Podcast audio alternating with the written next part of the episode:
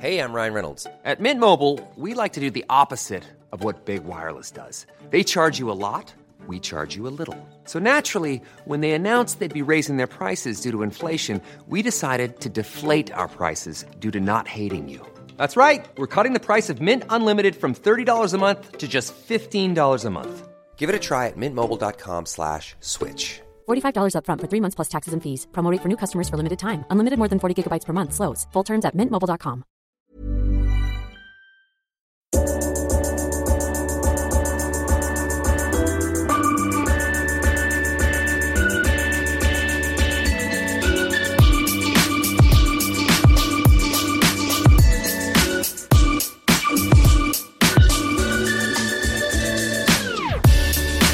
ancora Totti, lo aspetta Materazzi, Totti si porta quasi in zona tiro, Totti si è liberato, pallonetto, Francesco!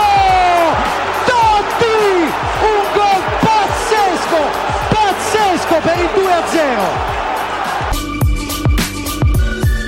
Cacà in percussione, cerca l'ingresso in area ancora, Cacà, davanti al portiere, Cacà, rete, rete, rete, rete, Cacà. Pallone che arriva, Trezeguet, Totti, Trezeguet, Pirlo, ancora Pirlo di tacco, tiro, Grosso,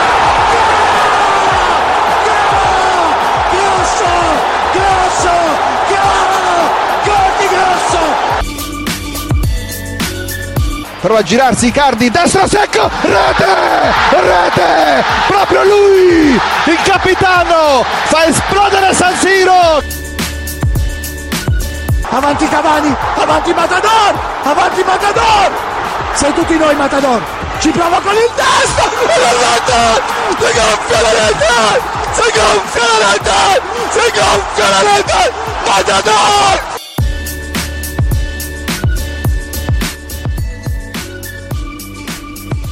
Bonjour à toutes et à tous et bienvenue sur l'épisode numéro 20 du podcast Calcio et PP. Comme chaque semaine, je suis avec Guillaume Maillard Passini. Salut Guillaume. Salut Johan, salut à tous. Alors Guillaume, c'est notre avant-dernier épisode euh, avant la fin de, de l'année 2018. On en fera un Oui. euh, jeudi prochain après une nouvelle journée de Serie A puisque cette année, euh, comme l'année passée, il me semble déjà, euh, il n'y a pas de trêve hivernale. Euh, on joue même au moment de, de Noël et il y a encore euh, deux journées avant, avant le 1er janvier. Euh, donc on fera encore un podcast la semaine prochaine pour essayer de boucler cette phase allée de, de championnat. On vous prévient déjà que la semaine prochaine, on fera un gros focus sur l'équipe type de la, de, de la mi-saison. Euh, Guillaume choisira une équipe.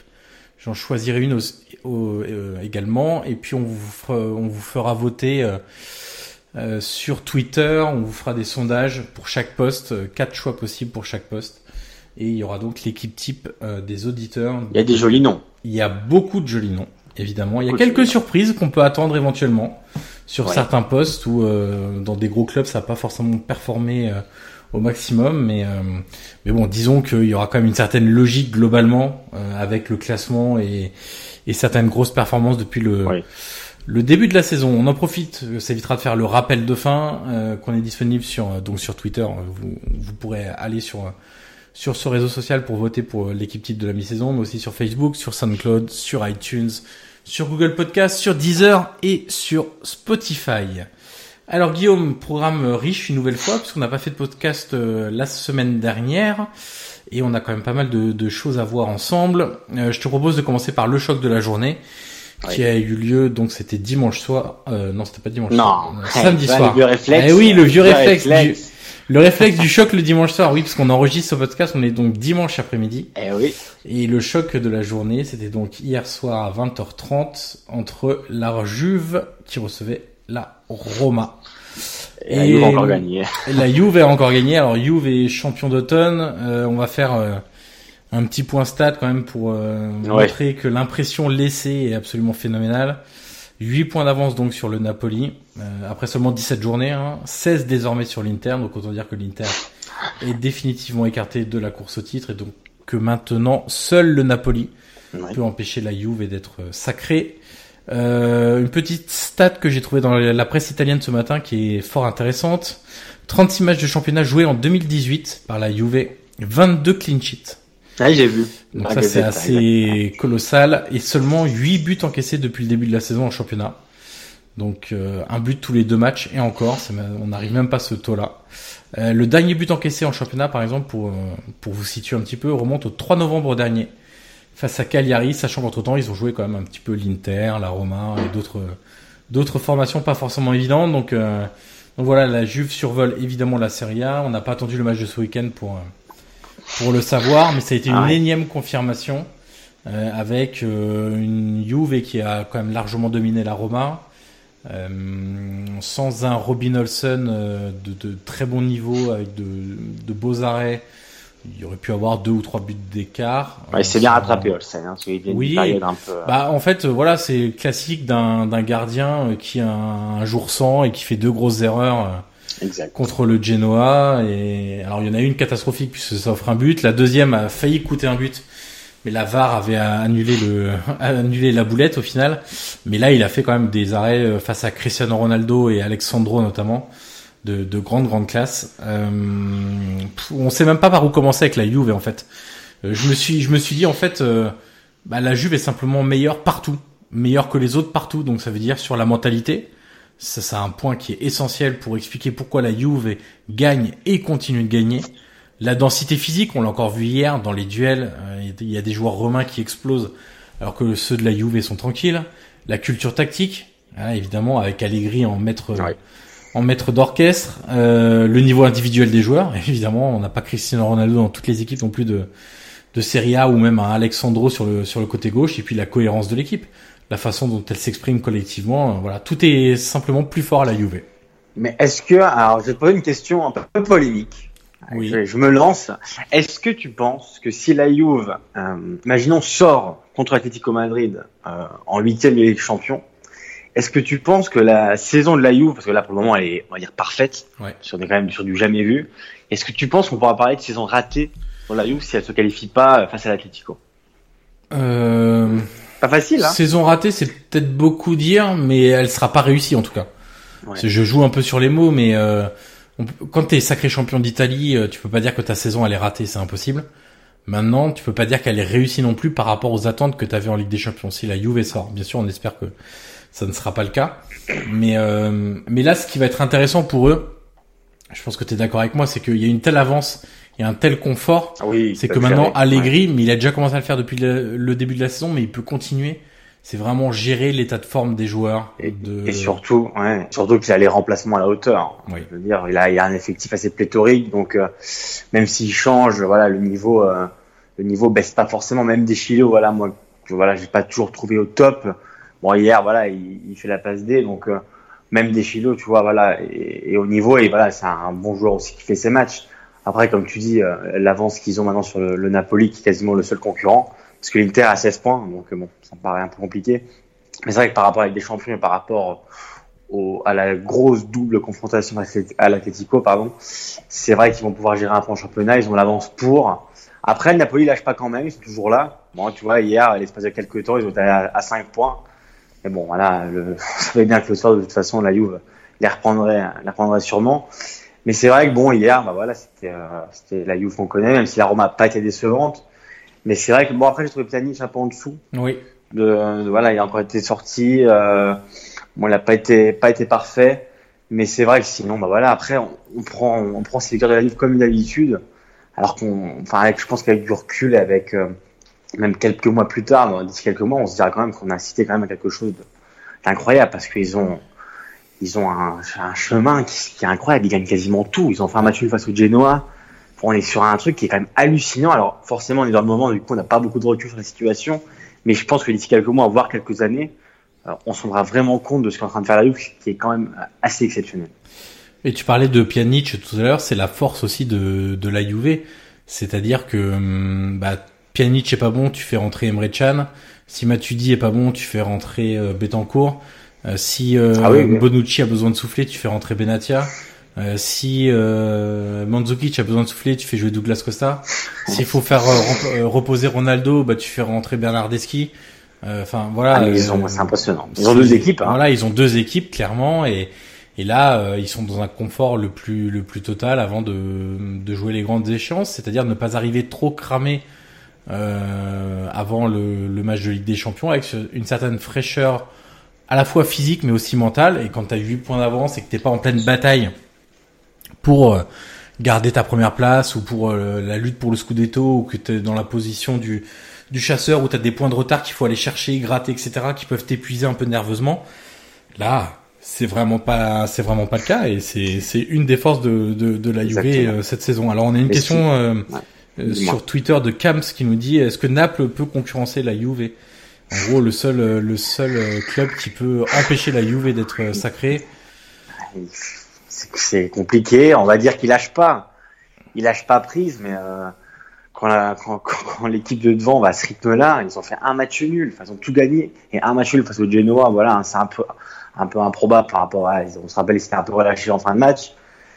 Là, la Naples, bon, ils, font leur chemin aussi, mais quand à la Juve devant qui lâche quasiment rien, ils, dévorent tout sur leur passage, c'est quand même impressionnant. Et moi, ce que j'aime aussi chez la Juve, c'est que tous les joueurs ont encore faim de gagner des titres. Alors que voilà, en Italie, on, parle beaucoup de pancia piena, hein, c'est-à-dire un, un ventre plein. Voilà, c'est compliqué de toujours, toujours se mettre en question et toujours vouloir gagner. Et c'est vrai que les joueurs qui ont déjà tout gagné à la Juve, bah, chaque année, comme Chiellini, quelqu'un comme Bonucci qui est revenu et forcément qui a tout approuvé euh, à ses supporters avec qui était en froid. Enfin, et voilà, chaque année, à chaque mercato, ils te mettent deux, trois joueurs frais, nouveaux en plus. Bon, bah, cette année, il y a Cancelo, il y a Ronaldo, il y a Emre Can. Et chaque année, c'est comme ça que la Juve se renouvelle aussi, c'est que les nouveaux joueurs ont faim, ont faim de titre, et du coup, ils aident ceux qui ont déjà tout gagné à, à vouloir toujours plus. Et c'est vrai que bon, bah voilà, la mayonnaise a pris. Et euh, pour le moment, c'est assez impressionnant. Je sais pas si tu as vu, euh, il y a eu une interview de Capello avant le Juve Roma. Euh, ouais. Je me souviens plus dans quel média c'était. Mais où il expliquait en gros, euh, il faisait la, la, comparaison entre les deux équipes puisque Capello a joué et entraîné les deux équipes. Oui. À chaque fois, et il disait clairement, tu parlais de Chiellini, il disait à la Roma, il manque un joueur comme Chiellini. Voilà, un patron euh, qui va te permettre de guider les jeunes quand ils arrivent en leur disant ici on est à la Juve, ça se passe comme ça, on n'a pas le droit à l'erreur. aussi. Ouais, mais même pas. Même pas, c'est pas suffisant. Euh, il arrive et lui dire bah écoute, on n'a pas le droit à l'erreur. Euh, ici, perdre un match, euh, c'est un drame absolu. Euh, on doit gagner tous les matchs. Euh, à chaque, il n'y a pas d'euphorie après une victoire, même si c'est contre l'Inter, il n'y a pas d'euphorie. même si c'est ton plus grand rival, même si c'est le derby de Turin, pas d'euphorie. On se remet au travail et, il suffit de regarder ce matin. Les, les comptes rendus de conférence de presse d'Allegri, hein. c'est on, de toute façon on n'a rien à fêter, on n'a encore rien gagné. Voilà, voilà le discours. Il y a, y a pas, il y a rien à fêter, euh, on va pas s'emballer, etc. Tant qu'il y a rien de gagné, euh, bah on garde la tête de la victoire. Ouais, ils ont, c'est un peu comme Ronaldo, tu vois la haine de la défaite. C'est ça que d'ailleurs la Juve et Ronaldo bien matché, c'est que il y a une haine de la défaite euh, qui est assez impressionnante. Euh, voilà, et à la Juve et chez Ronaldo. Et comme tu dis, chaque semaine il gagne. Il n'y a pas un, enfin bon, parfois forcément il se relâche, mais c'est vrai que bon un match nul de temps en temps ou une défaite, bon ça peut arriver, mais cette année non. Cette année la Juve gagne tout. Euh, ils ont gagné 18 matchs sur 19. Donc c'est vrai que c'est assez exceptionnel. Mais comme tu dis, euh, il y a là, Allegri est très fort aussi pour, euh, en conférence de presse d'avant ou d'après match, euh, tenir tous les joueurs voilà sur le champ et après les matchs se dire bon bah voilà on se concentre sur mercredi parce que mercredi il y a encore un match et aussi le, le week-end prochain.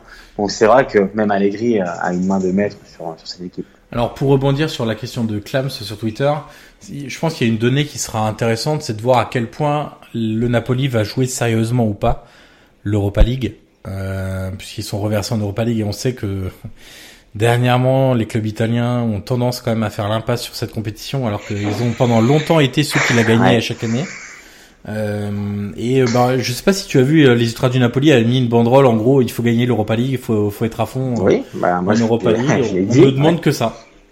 Ben oui moi je l'ai dit j'ai fait un, un, un, papier sur Eurosport auquel j'appelais c'est pas du haut de bon mètre 80 que je vais appeler quelqu'un mais j'appelais quasiment le Napoli à jouer sérieusement cette, cette compétition parce que bon l'année dernière Sarri avait fait l'impasse sur, sur tout ça et résultat il avait rien gagné oui.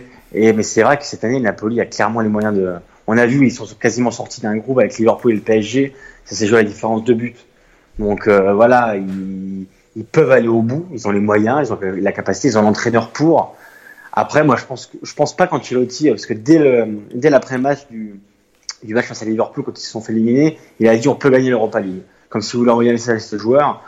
Et je pense, je pense que Napoli, moi j'ai mis qu'ils avaient la tête d'un vainqueur. S'il la joue sérieusement avec, euh, voilà, avec euh, les, armes qu'ils ont, moi je pense vraiment qu'ils peuvent la gagner. Après, euh, il faut voilà, faut que ça joue avec sérieux, faut que faut qu'Ancelotti euh, voilà euh, mette aussi les ingrédients pour.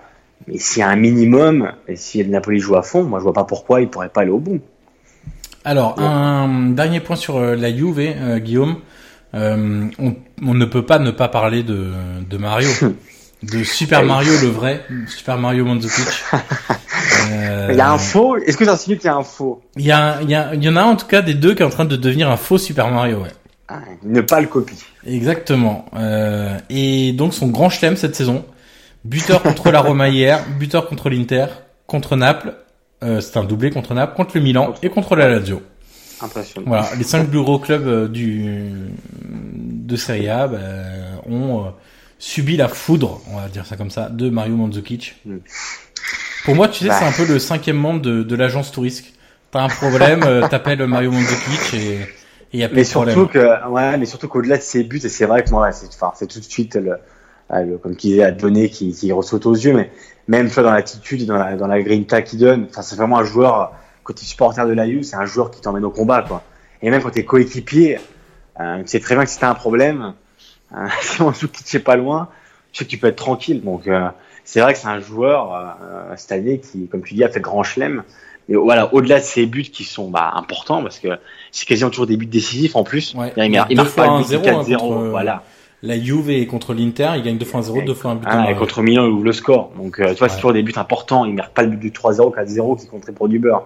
Donc, c'est vrai, Mandzukic, aussi, euh, t'as raison de le souligner, euh, c'est bien qu'on en parle, c'est parce que voilà, forcément, les, les observateurs extérieurs observent toujours, bon, bah, le but de, voilà, le, le Ronaldo, Dybala. Mais c'est vrai que Mandzukic, euh, ça reste impressionnant. Et on sait que, bon, apparemment, en coulisses, il négocie aussi une prolongation. Bah, la Juve a tout intérêt à, la- à le Ah, prolonger. oui. Évidemment, Parce évidemment. que c'est pareil, tu tomberas pas sur beaucoup d'attaquants euh, de départ, euh, au départ en tout cas d'Axe, qui accepteraient de jouer euh, milieu gauche euh, ouais. comme il Un l'a peu comme fait, Cavani euh, avait fait avec le PSG. Exactement. Donc, euh, Et on va on va arrêter euh, sur la Juve avec la citation de de Max Allegri après le match qui a dit de Mario Mandzukic, il a les caractéristiques d'un joueur extraordinaire et on est bien d'accord. Euh, la Juve jouait contre la Roma. Transition. Euh, on va donc parler de, de la Roma maintenant. Euh, Parle-nous de la Roma. oui, Parlons de la Roma. Euh, je me suis dit on pourrait faire un focus un peu sur une des rares satisfactions du début de saison, parce qu'il n'y en a quand même pas non plus beaucoup hein, du côté de du club romain. Et évidemment, le nom qui revient ces dernières semaines, c'est Manolas. Costas Manolas. Euh, bah, c'est assez simple, hein, c'est euh, c'est ce que beaucoup d'autres joueurs de la Roma n'ont pas, c'est-à-dire un état d'esprit et une mentalité qui doivent te permettre d'approcher le très haut niveau.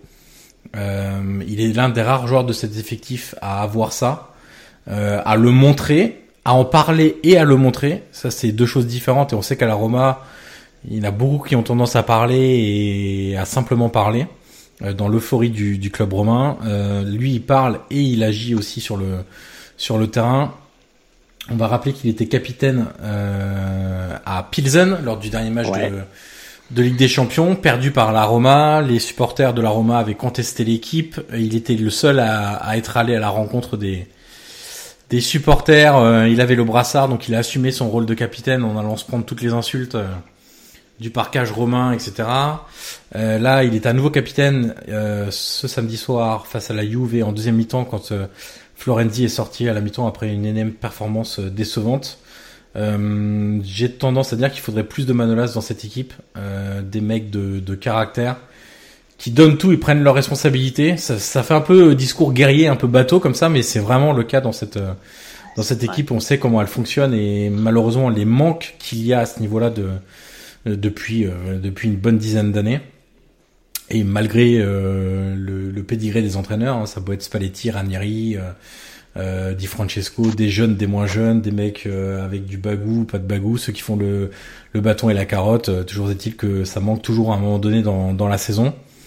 Euh, et puis il y a un truc aussi, c'est alors c'est vrai en Italie et encore plus à Rome, c'est que là comme rien ne va en gros euh, pour schématiser à, à la Roma et dans les moments compliqués, on aime bien se rattacher à des Oui. symboles pour Ah, retrouver le sourire. Et, et ça a longtemps été Totti, évidemment ton capitaine éternel, pendant plus de 20 ans, celui qui te rendrait, rendait fier, euh, euh, qui te donnait euh, voilà une espèce de, de, de, supériorité par rapport aux autres. Ou quand tu te faisais charrier, on disait ah ouais vous êtes à 20 points de tel club. Tu disais ouais mais nous on a Totti. Tu, tu peux pas comprendre. Les supporters romanistes ils disaient oui mais nous on a Totti. Et tu sais pas ce que ça peut représenter un joueur comme ça. Alors avec la retraite de Totti, on a essayé avec De Rossi, avec Florenzi qui sont d'autres purs romains. Et puis l'année dernière, il y avait Nainggolan qui était très apprécié parce que lui avait le même profil que Manolas, c'est-à-dire quelqu'un qui ne lâche rien, qui parlait de son amour pour la Roma dans les dans les conférences de presse ou dans les déclarations ou dans les interviews. À n'importe quel moment euh, un, mec qui voilà donne tout esprit guerrier etc euh, qui a refusé de partir et des, des grosses offres qui a prolongé son contrat etc donc euh, voilà, maintenant il n'y a plus Nainggolan qui est parti à l'Inter, on en reparlera tout à l'heure. Il n'y a plus Totti, malheureusement, qui a arrêté sa carrière. Et donc c'est un peu Manolas qui reprend ce flambeau aujourd'hui. Et, et quand tu lis les réactions de euh, après les matchs de la Roma, de supporters de la Roma, etc., tout le monde te parle de Manolas. Même quand ça va pas bien, on te dit ouais mais il y a quand même Manolas. Et puis même si un jour il passe à côté, t'inquiète pas, on va dire ouais mais c'est pas grave. Ils vont même te trouver qu'il a fait un bon match parce que parce qu'il aura au moins tout donné. Donc euh, par rapport à d'autres qui qui ne donnent pas cette impression là bah même s'il fait une boulette, ils diront bah c'est pas grave. On a euh, Manolas. Euh, mais surtout, surtout qu'il est, il a la Roma depuis quelques temps quand même. Oui. tu vois, il connaît bien la ville, il connaît bien le club, il sait très bien le la période compliquée que traverse la Roma. Il sait toujours que les supporters à Rome, voilà, il, c'est toujours tout noir quand, quand, il y a plusieurs défaites dans une telle période. Donc voilà, lui aussi, c'est vrai qu'on peut dire que c'est un Romain adoption dans le sens où il connaît parfaitement la vie et que voilà, il sait comment ça se passe. Et comme tu dis, moi Manolas, j'ai toujours bien aimé le joueur, même sur le terrain. Il a toujours fait ses matchs. Il a connu une période un peu plus compliquée. Euh, même en début de saison, il était pas trop bien. Mais c'est vrai qu'elle est bien revenue et le fait, euh, le fait de devoir le porter brassard, tu vois, moi je trouve que ça choque pas forcément parce qu'il a même le, tu vois, il a le charisme pour, euh, il a la leadership. Donc c'est vrai que que c'est pas étonnant de le voir cap capitaine. Voilà, il, a été hier après après le de Florenzi. Donc moi c'est toujours un joueur que j'ai trouvé très très bon. il est très fort dans le dans les anticipations et les duels. Et contrairement à ce que beaucoup peuvent croire, il a aussi une belle pointe de vitesse. Oui. Parce que euh, il anticipe beaucoup ses, ses, les attaquants euh, adverses. Ah ben il rattrape beaucoup de d'erreurs, notamment de Fazio cette année euh, dans la profondeur. Euh... C'est vrai que Fazio est pas au meilleur de. Non, de sa forme. de sa forme. Mais oui, c'est vrai. Moi, je, je suis entièrement d'accord avec Manuela. C'est vraiment un joueur, un joueur qui, voilà, qui peut représenter aussi la Roma au-delà, au-delà du simple terrain. Donc depuis le départ de Totti, enfin depuis le départ, depuis les adieux hein, de Totti, euh, voilà, comme tu dis, les supporters ont besoin de se rattacher à quelqu'un. Et c'est vrai que bon, voilà, au-delà de Florenzi et de Rossi, qui restent deux symboles quand même de la Roma et, du romanisme, c'est vrai que Manola, c'est aussi un, beau symbole du, du, club. Et puis un autre joueur qui a été au niveau. Alors euh, concrètement, si on fait un peu l'analyse du match hier, euh, en regardant les performances individuelles, il y a Olsen évidemment qui a été élu homme du match, enfin homme du match côté Roma, j'entends. Euh, meilleur joueur de la Roma en l'occurrence. Euh, il y a Manolas. Et puis le troisième que, que je mettrais, moi, c'est Zaniolo. Euh, et c'est aussi problématique de se dire que c'est un gamin de 19 ans qui, qui a les caractéristiques que certains joueurs de la Roma, certains cadres, certains euh, joueurs plus expérimentés n'ont pas. Et notamment, euh, notamment cette densité physique, le volume de jeu, la technique, la mentalité il réussit à avoir un peu tout ça, Zaniolo. C'est quand même son deuxième gros match face à un gros concurrent. Euh, il avait été très bon contre l'Inter. Oui. Il y a quelques semaines. Là, il a encore été très bon contre le, contre la Juve. Et, et, et hier, pendant le match, je me demandais même si, euh, au final, Lorenzo Pellegrini, qui était excellent avant sa blessure, faut pas faut, faut pas oublier plutôt que euh, aller avant sa blessure, Pellegrini est sans doute le meilleur joueur côté romain, peut-être avec El Sharawi qui était aussi à un niveau intéressant. Euh, Messi Pellegrini va retrouver sa, sa place si facilement. Ouais. J'en suis pas persuadé. Alors il sera encore out visiblement pour le match contre Sassuolo en milieu de semaine prochaine. Donc euh, la question se reposera sans doute en 2019 et pas avant. Mais euh, mais Danielo est en train de, comment dire en Italie, de, de prendre le poste, euh, de prendre sa et, place. Et d'ailleurs c'est bien que tu, tu parles de, de, de, schéma tactique de la Roma parce que j'ai une question sur Twitter que je vais te poser de ce pas. Oui. C'est Nico qui demande peut-être déjà aborder quel système pour la Roma et quelle équipe après le retour de, de Perotti, Pellegrini et De Rossi Qui seront les perdants de ces retours et comment voyez-vous les choses? Alors, plusieurs questions dans, dans tout ça. Euh... Est-ce que tu veux que je les répète? Non, c'est bon? Non, je, je l'ai sous les yeux maintenant. C'est le fameux Ah. Nico qui nous suit et qui euh, et qui réagit souvent à notre euh, à, à nos podcasts. Euh, on parlera pas de la question de Don Baldi, hein, évidemment. Euh, voilà, combien foot et poivre vous rapporte Euh, Absolument zéro euro, cher euh, Don Baldi. Euh, pour revenir à la question de, de Nico, euh, alors déjà il faudrait que Derossi revienne, ce qui n'est pas gagné. C'est une blessure au genou chronique euh, qui nécessite beaucoup de soins et de repos. Donc euh, je pense que la saison de Derossi va être faite de haut et de bas, dans le sens où les hauts, ça sera quand il sera sur le terrain et qu'il pourra l'être, et les bas, c'est quand il sera à l'infirmerie. Euh, et je te disais tout à l'heure, euh, avant qu'on commence l'enregistrement du podcast, que moi, je- j'ai Oui. un avis assez, euh, je vais pas dire définitif, mais assez marqué sur euh, sur la Roma et pour l'observer de, de près ces dernières semaines, c'est que j'ai du mal à imaginer la Roma euh, remonter dans le classement et et prendre moins de buts sans le retour au 4-3-3 de Di Francesco. Je trouve que ce 4-2-3-1 avec ce double pivot mal assorti entre Nzonzi et, et Cristante ne va pas. Euh, Nzonzi, il, il dézone sans arrêt, il suit tout le temps le ballon et ce qui fait qu'il il libère des, des espaces monstrueux dans son dos. Euh, est souvent porté vers l'attaque parce que c'est évidemment tout sauf un, un milieu de double pivot. Euh, il est là par la force des choses et des blessures. Euh, et ce qui fait que la Roma défend à 5 en gros euh, à chaque attaque de l'adversaire et c'est pour ça que la Roma prend beaucoup trop de buts. Euh, donc après ce qui peut être envisagé, la Roma a joué à 3 en, en deuxième mi-temps contre la Juve avec Zaniolo un peu plus bas. T'as préféré Euh, J'ai préféré. Ce qui peut être imaginé éventuellement, c'est un 4-3-3 avec Nzonzi euh, en sentinelle devant la défense, où on lui demande d'arrêter de suivre le ballon et de vraiment se fixer à ce poste-là pour couvrir aussi euh, les, les espaces que peuvent laisser les autres milieux de terrain et, surtout protéger la, euh, la charnière centrale.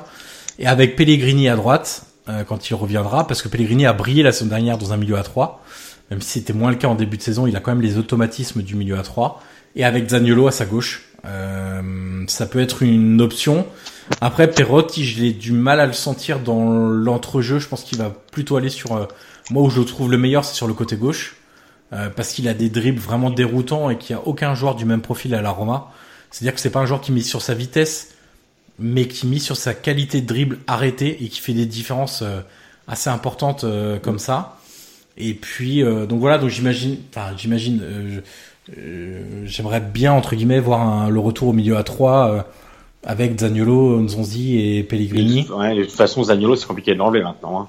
Au vu des Bah, matchs. c'est qui- ça, disons que maintenant il est numéro 1 dans la hiérarchie en tant que numéro 10 de cette équipe, puisque Pellegrini est blessé. Quand Pellegrini va revenir, il va falloir retrouver le niveau, enfin le niveau physique, parce que il aura eu à peu près un mois d'absence. Euh, et puis Pastore est numéro 3 maintenant dans cette hiérarchie-là, donc euh, Hag Pastore. hein. oui, oui, bah oui, oui. Ah, donc, ouais. euh, donc moi, je- je- j'imaginerais bien euh, Di Francesco repartir sur un 4-3-3 parce qu'il peut pas se satisfaire de ce qu'il se voit, de ce qu'il voit avec le, le milieu à deux et les espaces, les boulevards qui sont laissés. On l'a vu contre le Genoa, contre Cagliari, contre la Juve. Et à chaque match, c'est la même chose. Ça peut pas durer comme ça. Donc il va falloir à un moment donné stabiliser un peu cette équipe et peut-être euh, repasser à un milieu à 3 pour répondre à la à la question de ce cher Nico. Euh, voilà, je pense qu'on a fait le tour du côté de de Ouais, J'ai vu qu'il y avait aussi une autre question. Oui, alors c'est sur le flux d'avant. C'était de, de Tanguy Soyer. Alors je sais pas si je prononce bien. Qui dit Pensez-vous que la Juve va finir la saison invaincue? Euh, C'est une bonne question, hein. euh, C'est bah, une très bonne question. Là encore, ça dépendra aussi de, ça dépendra aussi du parcours en Ligue des Champions. Exactement. Parce que euh, avant les gros matchs de Ligue des Champions, là il y aura un vrai vrai turnover. Ça c'est c'est évident. Euh, donc ils peuvent là, être amenés à lâcher des points à ce moment-là. Euh, autrement, euh, non, ils Surtout que très- si, ouais, surtout que s'imagine ils vont en finale. Oui, voilà, Parfois, c'est ça. le- Mais ouais, autrement, quand tu ouais, vois ouais. la, la qualité de l'effectif, la profondeur de banc, euh, puis ce que je disais tout à l'heure, ils sont, ils sont supérieurs partout. Il n'y a pas un, un niveau secteur, ou un secteur où ils sont pas supérieurs. Donc c'est impossible de, aujourd'hui de dire, euh, voilà, telle équipe va les faire tomber. Ça peut arriver, c'est rare quand même qu'une équipe fasse une saison en étant invaincue, mais ils en sont tout à fait capables. Exactement. C'est pas, c'est pas, c'est pas impossible. Après, comme tu dis, ça dépendra beaucoup du parcours euh, en Ligue des Champions. Alors, je, je vais retrouver une question aussi, puisque j'avais une autre question sur la Roma. Au début, j'avais prévu de faire une, une session de questions-réponses. Euh, on pourra faire à, ça. Hein, à la fin, ouais, mais écoute, on a commencé à y répondre euh, sujet par sujet, donc je vais retrouver. C'était une question de euh, de Keko de A, euh, supporter de, de la Roma, un Corse de A, euh, qui nous dit les rumeurs sur une éventuelle vente de la Roma sont-elles fondées? Le torchon brûle entre les tifosi et la direction. Quel avenir pour le club? Eh ben écoute, euh, les rumeurs sur la vente, oui et non, parce qu'à la Roma il y en a toujours eu, et même depuis les Américains, l'arrivée des Américains, il y en a eu. Euh, il y a rien, vraiment rien de proche à ce niveau-là. Euh, le torchon brûle entre tifosi et direction, oui, parce que ça se passe toujours comme ça quand les mauvais résultats sont sont présents. Est-ce qu'on en a déjà parlé lors du podcast qu'on avait fait sur le rachat éventuel de la Roma, où j'avais dit que bah, ce qui va être très important, c'est de voir si le nouveau stade se fait pour l'actionnaire euh, majoritaire aujourd'hui qui est James Palota. Euh, s'il n'y a pas de stade au bout et comme ça, ça galère à, faire ce stade, euh, ça pourrait enclencher une vente. Et donc quel avenir pour le club? Eh ben écoute, miser sur le trading encore et toujours. Tant que tu hmm. n'as pas les ressources financières pour pour faire mieux, on va dire. Et puis et puis ça dépendra évidemment s'il y a le nouveau stade ou pas. S'il y a le nouveau stade, on l'a vu avec la Juve et ça, ça permet de dégager des bénéfices euh, vraiment très très importants. Euh, donc ça c'est une étape importante pour Palota qui espérait avoir ce stade en 2017. Bon, un an plus tard il l'a toujours pas et la première pierre n'a même pas été euh, posée. donc euh, donc ah, voilà l'avenir l'avenir est incertain mais pas de catastrophisme j'ai envie de dire. La Roma a connu bien pire situation et s'en est relevé. je te propose qu'on passe au au sujet suivant, parce qu'on vient de faire euh, pas, mal de temps sur, euh, sur cette Roma, euh, je vois pas mal d'autres questions sur Barella, etc. Ça, on fera peut-être à la fin. on va passer au Milan? Allez, là, c'est toi qui vas beaucoup plus parler. Puisque tu étais très très énervé, cher Guillaume. J'ai vu une multitude de tweets apparaître dans ma timeline samedi aux alentours de 16h30, 16h45, 17h sur ce fameux Gennaro Gattuso.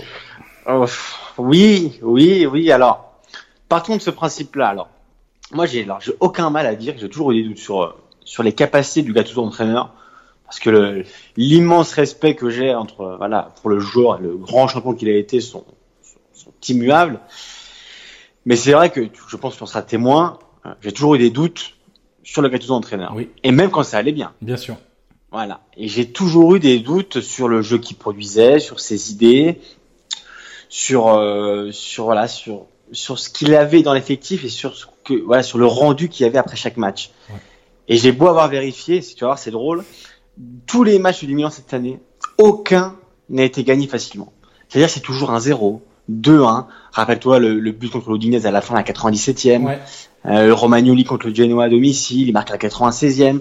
C'est tout contre la Roma à la 95e. Voilà, tu, exactement. Tu peux te dire que contre Duglange, ça aurait pu être facile. Mais non, parce qu'à tu te fais mener à domicile 2-1. Enfin, c'est voilà, il y a aucun match qui été gagné facilement. Donc beaucoup me parlent d'acharnement quand, quand je parle de Gattuso, pas du tout. Enfin, moi je suis pas là pour pour m'acharner contre une personne en soi, non. Moi Gattuso, je l'adore et vraiment euh, comme je disais hier, j'aurais vraiment aimé me tromper dans le sens où euh, j'aurais aimé comment tu vois qu'on retweet mes tweets euh, vieux pour dire ah bah tu vois, t'avais tort sur Gattuso. C'est vraiment un truc que j'aurais aimé parce que j'apprécie vraiment la personne. Malheureusement, euh, l'entraîneur me paraît vraiment beaucoup trop limité. Euh, hier, euh, pour revenir sur le match, le match face à, la Fio, déjà que c'était compliqué dans un 4-3-3 avec, on vous rappelle Calabria qui jouait, qui joue au milieu de terrain. Bon, quand tu changes Maori qui a des crampes, donc tu le changes, voilà, t'es obligé de le changer, et que tu passes avec dans un 4-4-2 avec Chalanoglu et Calabria devant la défense euh, bah là, tu prends un but, euh, je crois, 5-6 minutes après. Donc c'est un changement qui te coûte le match. Voilà. Euh, si tu voulais au moins avoir le nul, il fallait rester en 4-3-3. D'ailleurs, Gattuso l'a moitié reconnu après le match. il a quand même parlé des crampes hein, de Maori, je crois. Oui, oui, mais tu vois, tu peux faire rentrer. Alors, Montolivo, c'est un autre débat d'ailleurs qui est un débat qui a été enflammé cette semaine en Italie. Je sais pas si t'as vu. Oui. C'est vrai que Montolivo, ça a été un débat assez important. Bah, l'agent du joueur a même parlé dans la presse hein, en disant qu'il comprenait pas. Écoute, moi, ouais, pour revenir deux minutes sur ce cas-là, je pense qu'il y a vraiment un truc qu'on sait pas. Parce que euh, c'est vraiment bizarre ce que Montolivo n'est pas n'est pas Pierrot, ne le sera jamais. C'est pas non plus une pipe. Il a, été international. ça a quand même été un joueur important, il était capitaine du Milan. Donc de là ce qu'il n'ait pas une minute? Euh, et tu dois faire jouer Calabria dans une telle situation d'urgence, moi j'ai envie de te dire généralement le club aussi peut primer sur, enfin l'intérêt du club doit primer sur les intérêts personnels ou, ou les problèmes qu'il peut y avoir en interne. Euh, tu peux pas te présenter dans un match contre la Fio qui est important avec Calabria au milieu de terrain et te passer le Montolivo euh, euh, alors qu'il est là sur le banc, il est prêt à jouer. Donc euh, les justifications de Gattuso d'ailleurs sont un peu bizarres parce qu'il dit voilà c'est un choix technique. Non, c'est pas un choix technique. Si c'est un choix technique, il faut que je monte Olivo au milieu et ça, voilà, ça paraît évident à tout le monde. Donc voilà, hier, euh, pour revenir à Gattuso, il fait encore des changements. Bah, quand il, fait rentrer Coutronnet et l'accepte, il passe au 4-4-2. Bon bah voilà, et là il perd le match. Il a voulu gagner, mais il le perd. Et c'est encore un changement, un changement qui coûte le match. C'est beaucoup trop. Il y a beaucoup trop d'erreurs cette saison. Euh, moi, il m'a l'air d'avoir vraiment perdu le fil. Euh, je regarde en conférence de presse hier, il m'a l'air vraiment perdu, euh, sans solution. Et surtout, au-delà de, de, la crise de résultats, comme lui-même l'a avoué, moi, ce qui m'inquiète le plus, c'est vraiment la crise, enfin, la crise de jeu. Euh, moi, j'ai rarement vu vraiment un Milan à ce point-là, dans un tel état de dire c'est, de l'anti-football. Il n'y a, pas, il y a pas de foot. On s'ennuie devant les matchs. Il n'y a rien. Il y a rien. C'est scolaire, c'est élémentaire. Tu vois, c'est les mêmes, les mêmes phrases qu'on fait depuis, euh, bah, depuis septembre, depuis qu'on a commencé le podcast. Et encore une fois, je le, disais déjà quand ça allait bien. Donc malheureusement, et je dis bien malheureusement parce que je suis pas content d'avoir raison, j'aurais vraiment aimé me tromper sur lui. Mais voilà, Gattuso, euh, je pense que c'est un entraîneur peut-être qui deviendra grand, mais moi je pense que c'est un entraîneur qui doit entraîner un club moyen. Il a entraîné Pise, Palerme, Crète. Euh, il s'est retrouvé là parce que Montella avait été viré. Et tous ceux qui défendent Gattuso, moi j'aurais vraiment aimé savoir ce qu'ils auraient dit euh, si ça avait été Montella par exemple à, à, la, à son poste en, là maintenant. Du coup cinquième, euh, t'es cinquième et t'as à deux points. Alors tout le monde dit t'as un point à la quatrième, t'es surtout à deux points de la huitième. Ouais. Donc d'un côté, euh, on est d'accord que t'es quatrième aussi parce que la Roma et la Dio n'avançaient pas beaucoup. Euh, voilà, donc c'est plutôt pour le mérite, enfin le démérite des autres que pour ton mérite à toi. Et surtout, euh, comme je te dis, euh, Gattuso. Alors je me permets juste de te couper un instant parce que ce, que ce que tu as dit m'intéresse beaucoup sur la comparaison avec Montella. Ouais. Euh, je suis d'accord sur ton sur ton observation, c'est-à-dire sans doute qu'il y aurait des commentaires plus violents envers Montella si ça avait été euh, avec le même, enfin avec le même, le même résultat, pardon, je vais y arriver. En même temps, il suffit juste de se replonger un an auparavant, hein, oui. parce que Montella a été viré euh, fin novembre et il était incendié sur les réseaux sociaux, etc., etc. Au stade, sifflé, etc. Mais en même temps, je me dis que c'est normal que Gattuso ait euh, un peu plus de, de clémence, de crédit, ouais, ouais, de clémence et de crédit de la part des tifosi. Parce que tu peux pas comparer un joueur qui a donné 20 ans de sa carrière, enfin ou 15 ans de sa carrière à ton club en étant une des gloires de cette équipe qui a mmh. participé au fait de tout gagner et euh, d'un joueur Montella qui n'avait jamais joué au Milan. Je pense que tu vois, je, en fait, j'ai lu ton tweet hier, je me suis dit tiens, ça nous fera un bon débat ça euh, parce que je me tu vois, c'est comme si tu disais euh, demain Derossi arrête sa carrière, je prendrais pas Totti parce que c'est vraiment à part. Mais c'est comme si tu prends Derossi arrête sa carrière à la fin de la saison et il prend le club. Euh, et euh, ça va pas très bien, etc. Bon, Derossi aurait plus de crédit qu'un euh, BP Yakini ou que bah ou que un Gennaro Gattuso par exemple, tu vois, parce que Derossi oui, est une légende de la Roma, donc quelque part c'est un peu normal. Je suis d'accord avec toi. C'est sentimental, moi... c'est pas. Non, non, pas, non, évidemment. Mais on n'est pas des robots et moi aussi quand je vois Gattuso dans cet état-là, ça me fait pas plaisir. Mais c'est évident. J'ai été bercé Gattuso. Il représentait en plus, c'était vraiment un joueur qui était. Ah, c'était. On sait très bien que techniquement c'était pas ça mais c'est un joueur essentiel dans toutes les victoires et dans toutes les, les conquêtes qu'a eu Milan à l'époque et tous les titres qu'ils ont gagnés. Donc évidemment, mais moi je pense vraiment qu'il faut différencier le. Alors, il faut prendre un peu de recul et vraiment oublier, enfin oublier, pas oublier, mais vraiment faire la part des choses. Imagine Gattuso tomber dans série B là maintenant. Je pense que tu pourras te dire bon, euh, oui. oui, on, on l'aime bien, mais euh, je, je, comprends ce que tu veux dire. Après, je pense vraiment que tu peux pas non plus aller dans le mur avec une ancienne légende. On a eu Inzaghi, il y a eu aussi Sedorf. Sedorf ouais. euh, ça avait moi, c'est vraiment encore une fois, hein, au-delà des résultats qu'il y a, parce que bon, le classement n'est pas dramatique, mais c'est surtout parce que les autres n'avancent pas. Moi, je pense vraiment que c'est vraiment une crise de jeu. Je pense que, dis-toi que Higuain n'a pas marqué depuis 8 matchs. Ça lui était jamais arrivé en, depuis qu'il arrive en Italie. Moi, ce que je comprends pas, c'est que tous les Il joueurs. peu de ballons en même temps, hein, les attaquants. Mais, mais, mais, oui, mais évidemment. Mais alors, tout, comme je, je l'ai tweeté hier, euh, Higuain n'est pas irréprochable dans son attitude. Bon, on va, on va pas se mentir, je pense qu'il joue blessé parce qu'il est vraiment pas, il est pas en condition de se, se, se, présenter sur un terrain, il est vraiment pas, pas à la hauteur physique. Ou alors il a trop mangé de panettone. Tu crois Mais voilà, comme tu dis, euh, je veux dire, Milan est en train quand même de gâcher Gonzalo Higuain, qui est quasiment le meilleur attaquant de Serie A. Alors il y a Icardi, il y en a d'autres, mais Higuain, euh, c'est 20 buts minimum par an depuis 10 ans. Et là, il n'arrive pas à en mettre un. Il n'a pas d'occasion, ça le frustre, il est énervé, et forcément, on découle ce qu'on est en train de voir. Mais euh, tu peux être sûr que si Higuain, et ce qui- honnêtement, ce qui paraît quand même de plus en plus probable, va partir à Chelsea en janvier, ce qui serait quand même incroyable. Euh, Ah, ça serait un sacré désaveu quand même pour. euh, et mais pour comme, Milan comme l'a aussi, été, hein. comme l'a été Bonucci d'ailleurs. Bien sûr. Euh, regarde, tous les joueurs qui arrivent à Milan n'arrivent pas à bien jouer. Tchalanoglu, on est d'accord que c'est un bon joueur. Il, il est plus à la hauteur. Il est, il est pas bon. en fait, entre Montella et Gattuso, tu vois, il y a une différence. Il y a la même crise de résultat et d'identité de jeu, mais il y avait une différence, enfin une excuse que les deux pouvaient avancer.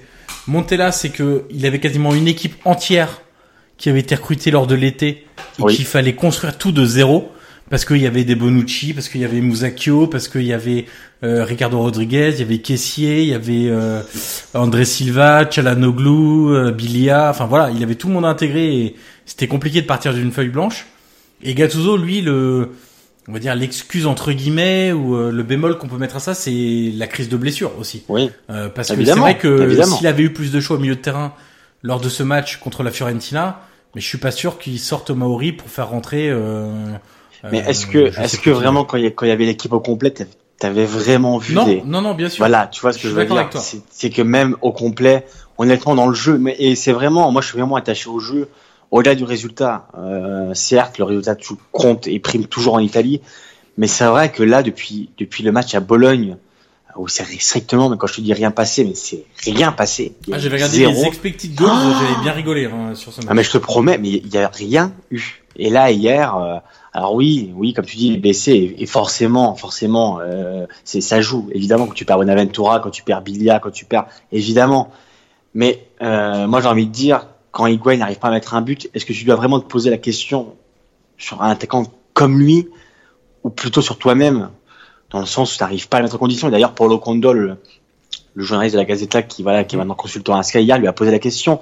Il disait à Gattuso, il disait, mais au-delà de la crise d'Higuain qui arrive à marquer, moi, ce que j'ai vu aujourd'hui, donc il disait ça, je cite, il disait, moi, ce que j'ai vu aujourd'hui, c'est que il y a aucune trame et aucun jeu pour arriver à la surface adverse. Et donc, Higuain n'a pas une occasion, pas un ballon. Et encore une fois, elle n'est pas réprochable. Mais quand tu as un joueur comme lui, que tu arrives à même gâcher. Je veux dire, moi, honnêtement, hein, tu peux mettre qui tu veux alors là. Tu peux mettre Lewandowski, tu peux mettre Benzema, tu peux mettre Morata, tu peux mettre qui tu veux. Je suis persuadé qu'il fera pas mieux. Parce que toi comme moi, on sait très bien ce que représente Higuain en Italie, en Serie A. Sur le plan européen, mondial, c'est encore différent parce qu'on voilà, on sait les échecs avec l'Argentine. Et en Ligue des Champions, et encore en Ligue des Champions, c'était quand même mieux avec la parce qu'on se rappelle à Tottenham. Il avait fait un très bon match. Donc sur le plan euh, européen, c'est encore autre chose.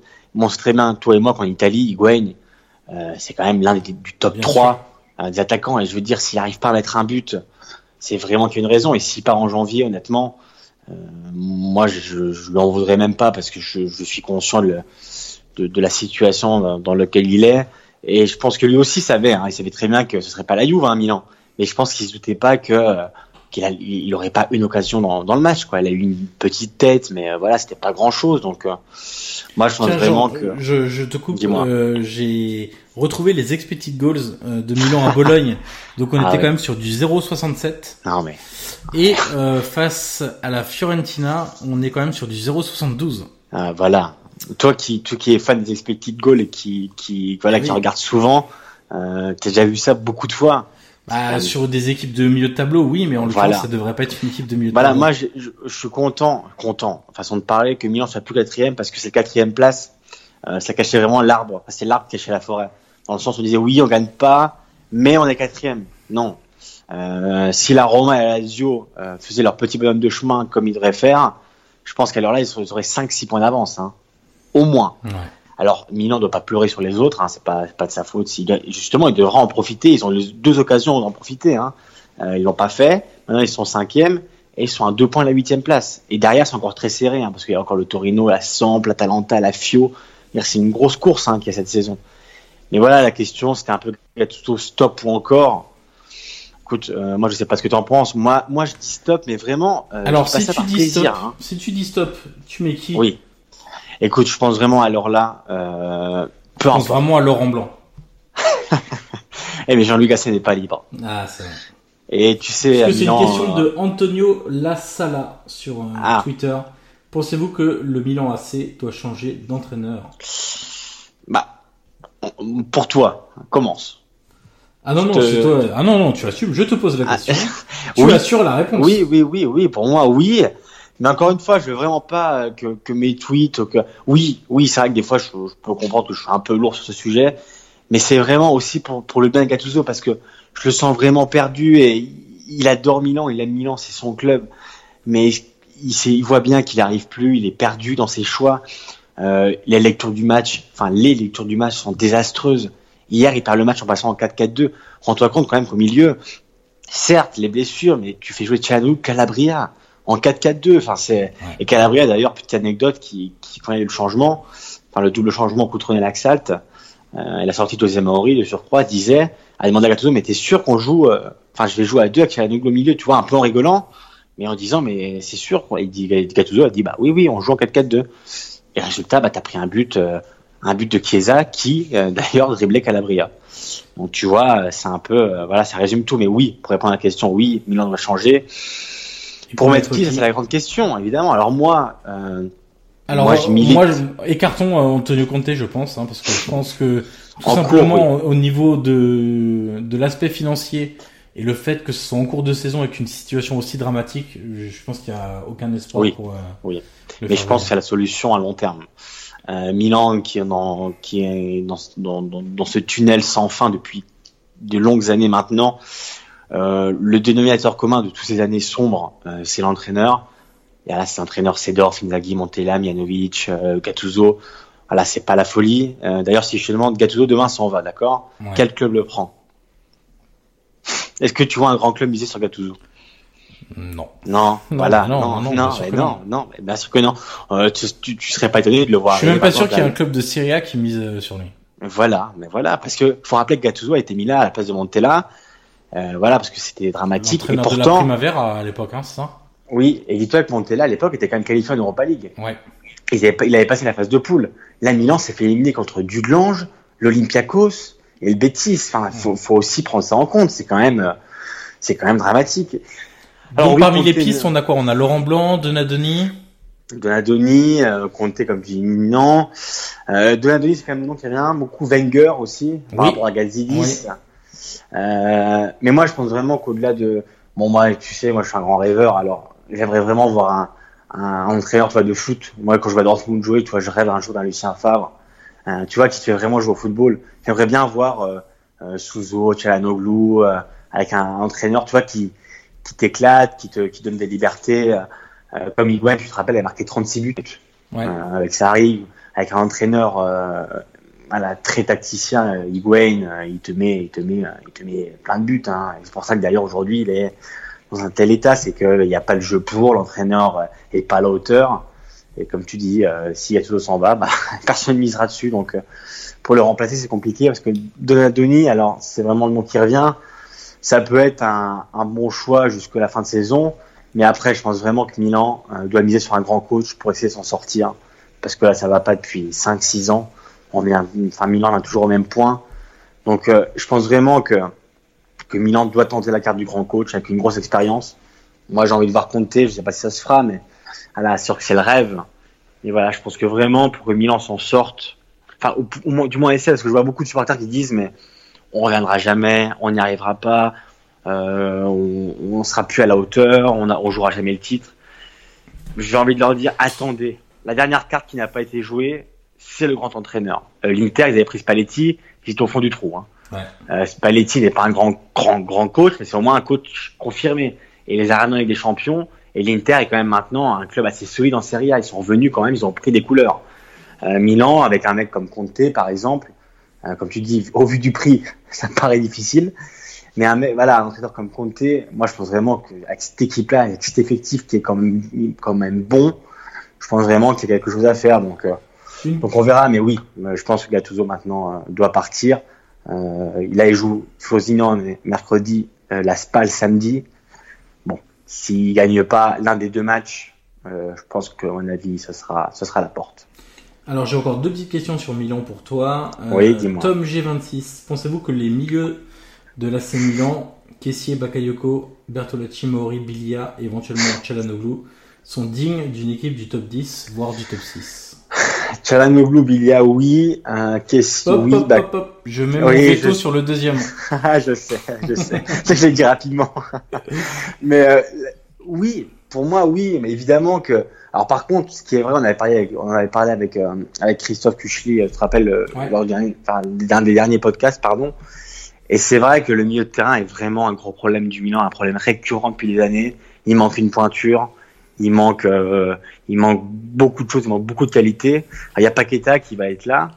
Euh, le temps Qui est qu'il plus un s'adapte. milieu hein. offensif, lui, non? Oui, oui, oui, oui, mais attends, on va voir où Gattuso va le mettre, c'est toujours là. Euh, donc le temps qu'il s'adapte, à mon avis, ça va être compliqué aussi. Donc on peut pas tout mettre sur lui.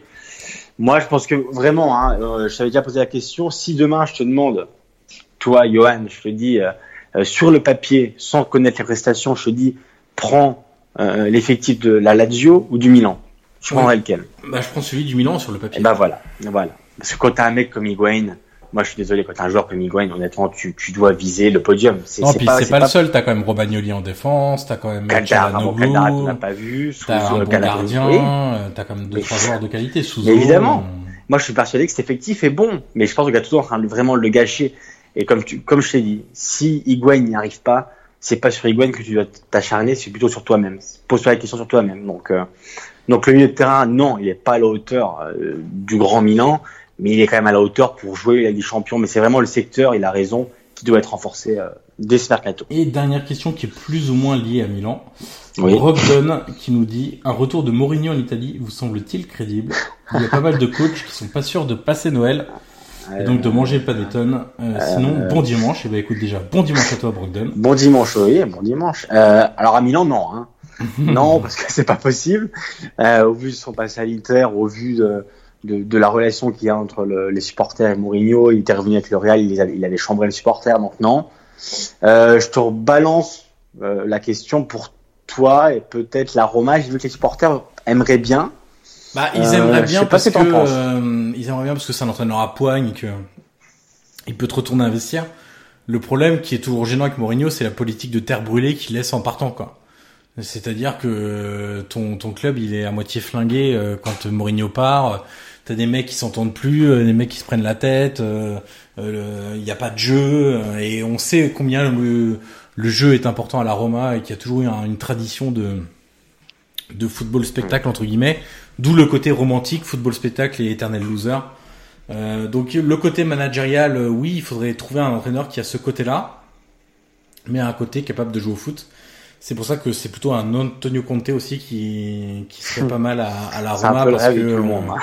voilà, exactement. Donc euh, Mourinho, euh, est-ce qu'il peut revenir? Oui, je pense même que j'en avais parlé sur Twitter. hein, je pense même que Palota, le président de la Roma, pourrait tenter de de faire appel à lui en sorte de coup d'éclat, coup médiatique. Si ça se passe euh, mal avec Di Francesco ou si d'ici euh, 1er Ouais. janvier euh, Mais il n'y a euh, pas de victoire, ouais. mais ça pourrait être possible. Ouais. D'ailleurs, le nom qui vient le plus, si dit Francesco part, c'est quand même Paulo Souza. Hein. Ouais. Ce que je Oui, disais. mais enfin, il s'est un peu tiré une balle dans le pied hier. sur Instagram, il a mis une photo de lui lors d'un Juve et Roma avec le maillot de la Juve.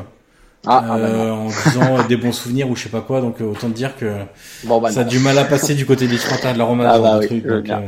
Je veux bien. donc voilà. Bon, comme ça fait déjà un peu plus de 50 minutes qu'on fait le podcast, je te propose de passer au sujet suivant qui sera consacré à l'Inter. Alors, Ah. euh, pour être tout à fait transparent, ni toi ni moi n'avons vu le match en entier de l'Inter. Oui. Donc on va pas faire euh, hyper long et parce qu'on préfère euh, on Mm. préfère euh, Ah, parler ah, de ce qu'on ah, voit. voilà. C'est quand même toujours mieux.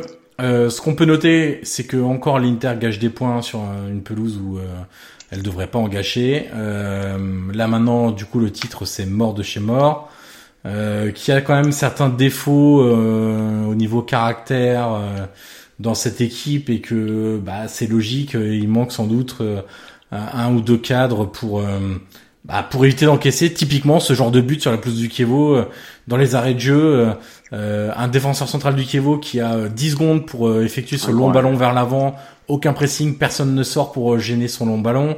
Ensuite, euh, un joueur, je crois que c'est Stepinski qui prend le ballon de la tête, euh, voilà, qui est tout seul, euh, qui peut tranquillement envoyer un ballon de la tête devant et puis euh, Pour, pour l'éternel Serge. voilà pour l'éternel Sergio Pellissier, euh, zéro marquage qui part entre euh, deux défenseurs. Enfin vraiment c'est D'ailleurs, une catastrophe. si, si tu veux, j'ai deux questions. Allez, Alors, euh, c'est Pie- Piero, avec deux R. Donc, Piero qui nous demande, alors, quel avenir pour Kandreva, aucun. Perisic, voire Spalletti, au vu des rumeurs qui courent après avec, euh, avec euh, Simeone sa possible arrivée à l'Inter futur Alors, Perisic, Perisic, on sait que euh, il est très attiré par la première ligue. Il l'a Ah, dit il y a pas longtemps, tu te rappelles. Il On n'hésite pas à le dire d'ailleurs. Il n'hésite pas à le dire. On sait qu'il a été très proche, euh, c'était l'été dernier, Manchester qui le voulait. Oui. Voilà, donc Perisic, ce serait pas impossible, surtout que je pense qu'il est assez bankable quand même sur le mercato. Ouais, aura- malgré- Je pense qu'il a quand même perdu de la valeur. là. Oui, ah bah évidemment, évidemment qu'il a perdu de la valeur, mais je pense rappelle, que- hein, il a marqué ce week-end euh, et ça faisait 110 jours qu'il n'avait pas marqué. hein. Mais je te parle de club de première ligue. où Tu peux, tu peux au moins doubler Oui. le prix qu'il vaut. C'est vrai, c'est vrai. Est-ce qu'à 50-60 millions, tu peux pas les espérer?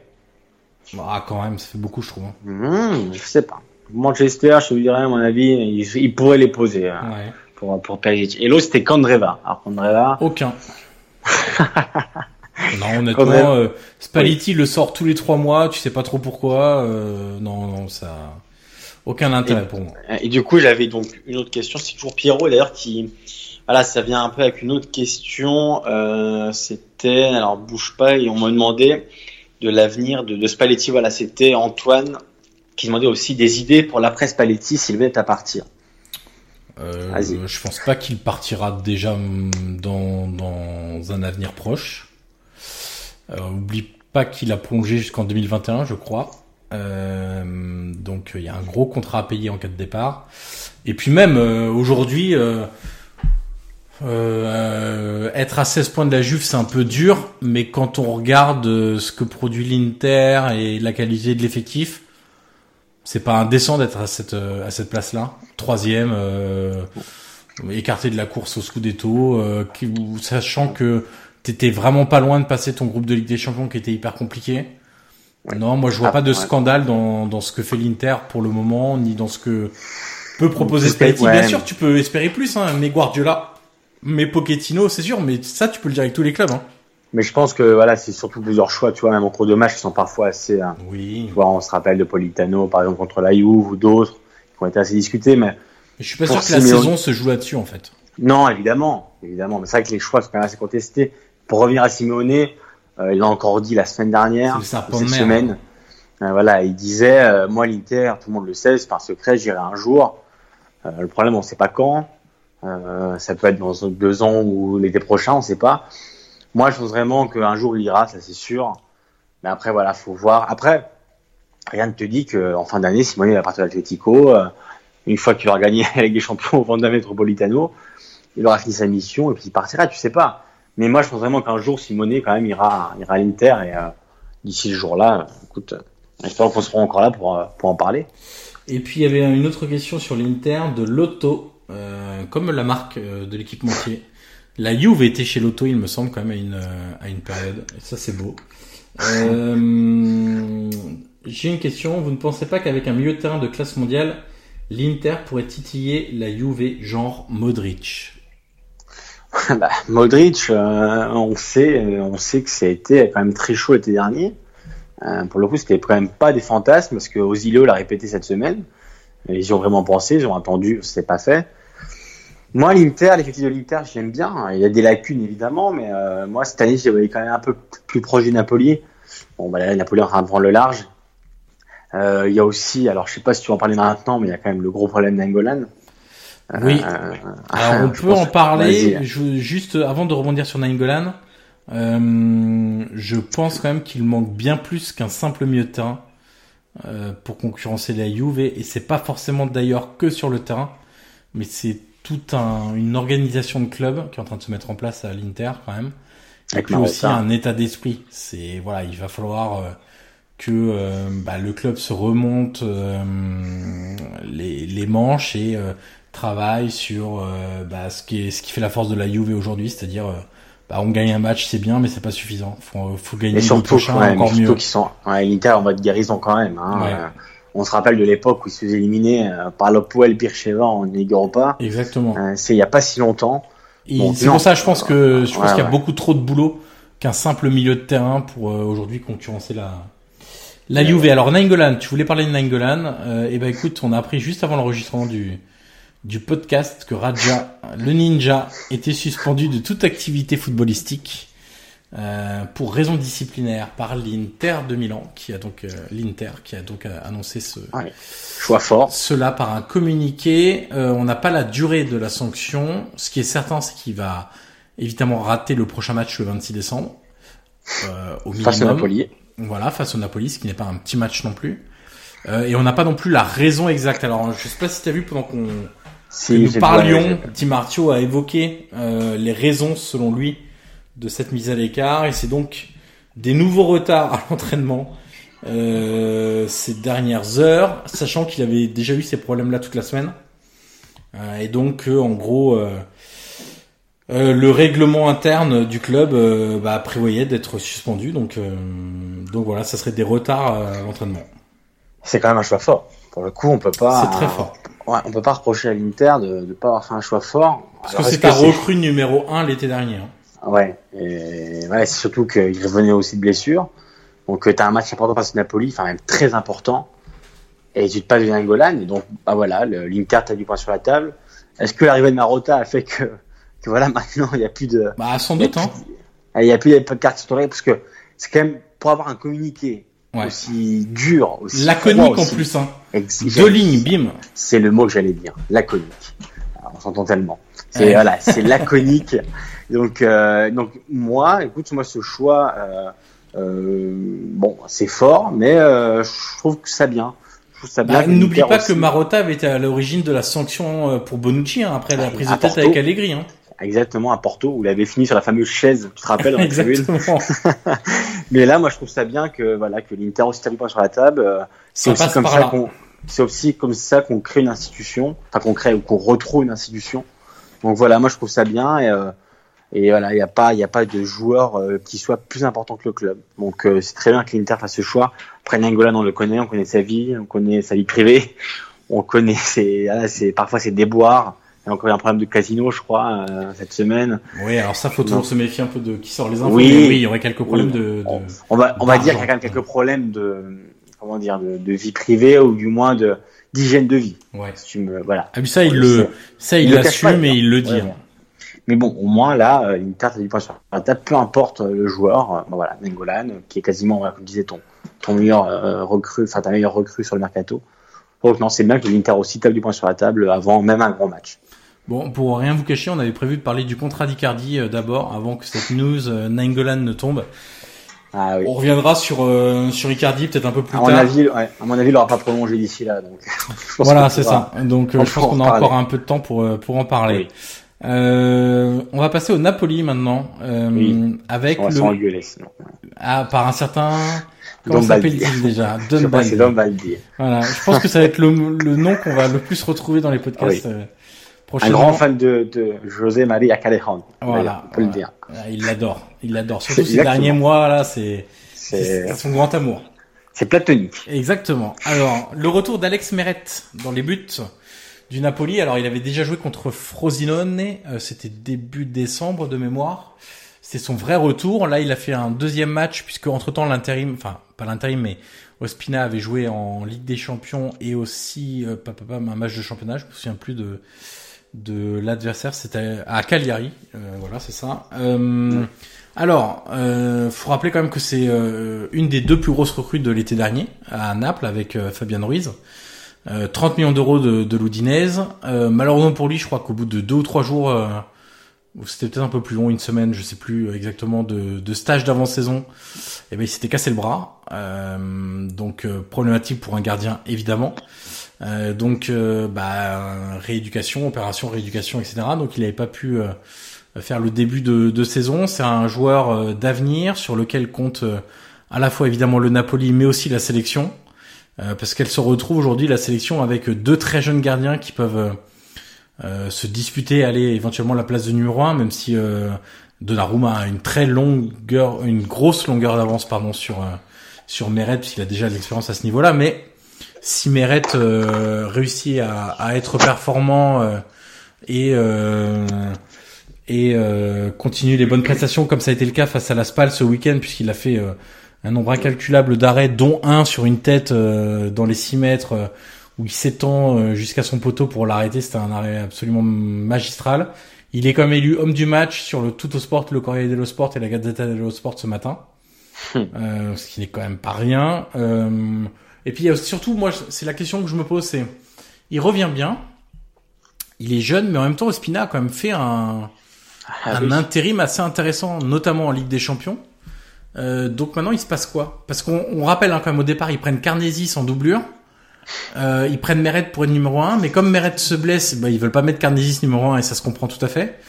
Euh, et donc ils recrutent Ospina à ce moment-là. Donc là, ils se retrouvent avec trois gardiens, un vrai numéro, un vrai numéro 3, Carnesis, ça y a pas de doute. Mais maintenant, il va falloir gérer entre numéro 2 et numéro 1, entre Ospina et Meret.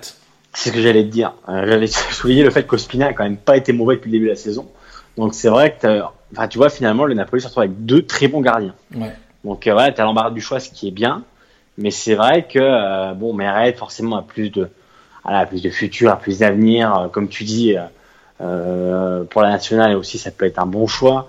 Après, ouais, il était freiné par les blessures, mais moi hier, je vais pas mentir, j'ai pas vu le match parce que forcément, je me suis concentré sur sur le match du Milan aussi pour voir ce que ça donnait. Mais du résumé que j'ai vu, je me suis dit purée, Ouais. Euh, ouais, voilà, c'est vraiment le mot qui met, enfin, un mot un peu plus plus brut que purée. Ouais. Mais euh, mais je me suis dit, après voilà, c'est pas une surprise que Meret, on sait que c'est un très bon gardien, mais ça serait bien aussi que le Napoli, tu vois, trouve son son gardien pour quelques années, mm. un peu comme il a fait avec Donnarumma, même si voilà, il y a quelques tensions. Euh, moi, Meret, voilà, au Napoli, j'aimerais bien le voir, tu vois, ou m'imaginer d'ici deux, trois ans vraiment sûr, sans blessure. voilà, ce qu'on sait, ça l'a freiné aussi dans, dans ce début de saison. Mais comme tu dis, c'est c'est compliqué aussi de trouver sur le banc. qui a pas été bon. Euh, même avec des champions, il avait été décisif. Donc euh, donc oui, c'est vrai que c'est Ancelotti à, à l'embarras du choix. Après, euh, bon voilà, Carnesis pour le coup, il n'y a pas beaucoup de, de débat à avoir. Mais c'est vrai que bon, c'est un gardien assez moderne, mais être bon sur sa ligne, une grande envergure parce que c'est il faut partie des gardiens à plus d'un mètre 90, c'est ce qui est il y a quand même beaucoup de clubs aujourd'hui, de grands clubs qui ont des gardiens qui font tous plus d'un mètre 90. Euh, voilà, dans les sorties, il arrive à bien boucher les angles. Beaucoup d'assurance aussi. Beaucoup hein. d'assurance, exactement. Il y, a, il y, a, quelques secteurs où il, pro, il, peut progresser, notamment dans dans le jeu aérien, malgré sa grande taille. C'est pas forcément le fait de de réussir à toucher le ballon ou non, mais c'est la prise de décision. C'est quand sortir et quand ne pas sortir. Ça, c'est il a des progrès à faire là-dessus et un peu dans le jeu au pied aussi, parce que c'est une donnée fondamentale euh, du Napoli évidemment, euh, même si ça l'est un peu moins depuis le départ de Sarri, mais quand même il y a des fondamentaux qu'on n'oublie pas euh, du côté du Napoli, mais toujours dit que ça va être une question euh, pour Ancelotti qui jusqu'à présent réussit à très bien gérer son effectif euh, bah, pour tous les postes, hein, parce que tout le monde tourne un peu, les attaquants, les défenseurs, les milieux, et ça risque aussi de se poser pour maintenant pour les gardiens. Après, est-ce que tu penses qu'il va, tu vois, faire tourner par exemple, faire jouer Meret en Serie A et peut-être Spina en, en Ligue Europa? Je pense que ça, serait une gestion intelligente ça peut être aussi une solution parce que tu sais qu'Ospina aussi, voilà, a de l'assurance. C'est pas, c'est un très bon gardien, donc. Euh, Puis ça serait un peu injuste aussi de, voilà, de, de ne plus jouer du tout parce que l'autre revient de blessure. Alors peut-être que ça a été dealé comme ça dès le départ aussi, hein, on, le sait pas, hein. mais euh, mais c'est vrai que donner la l'Europa League où il y a un peu besoin d'expérience aussi parfois en Coupe d'Europe, ça serait pas idiot de, de faire jouer. Euh, euh, Ospina, sachant que de mémoire, il a fait l'Europa League avec Arsenal la saison dernière, si je dis pas de bêtises. après, on sait, après, on sait que le Napoli euh, aurait eu ce problème quand les deux reviendraient. Euh, enfin, les deux seraient au top de leur forme. Donc, euh, ça a été anticipé, j'imagine. Voilà, c'est. Je pense que Ancelotti est content d'avoir le choix plutôt que de devoir aligner, voilà, forcément Ospina ou, un autre. Donc, c'est très bien que maintenant il, il est Meret et Ospina à 100%. Et voilà, moi, je pense que Meret forcément peut s'imposer et, peut représenter le, le, futur du Napoli. Alors pour avoir vu euh, plusieurs parties du match, puisque j'ai regardé le multiplex hier, euh, tu t'es régalé ah, Je me suis absolument régalé et c'est vraiment pas ironique pour une fois. Mais euh, quand on dit ça, des fois, on, est un peu ironique. Mais là, non, non, c'est un, un, vrai régal.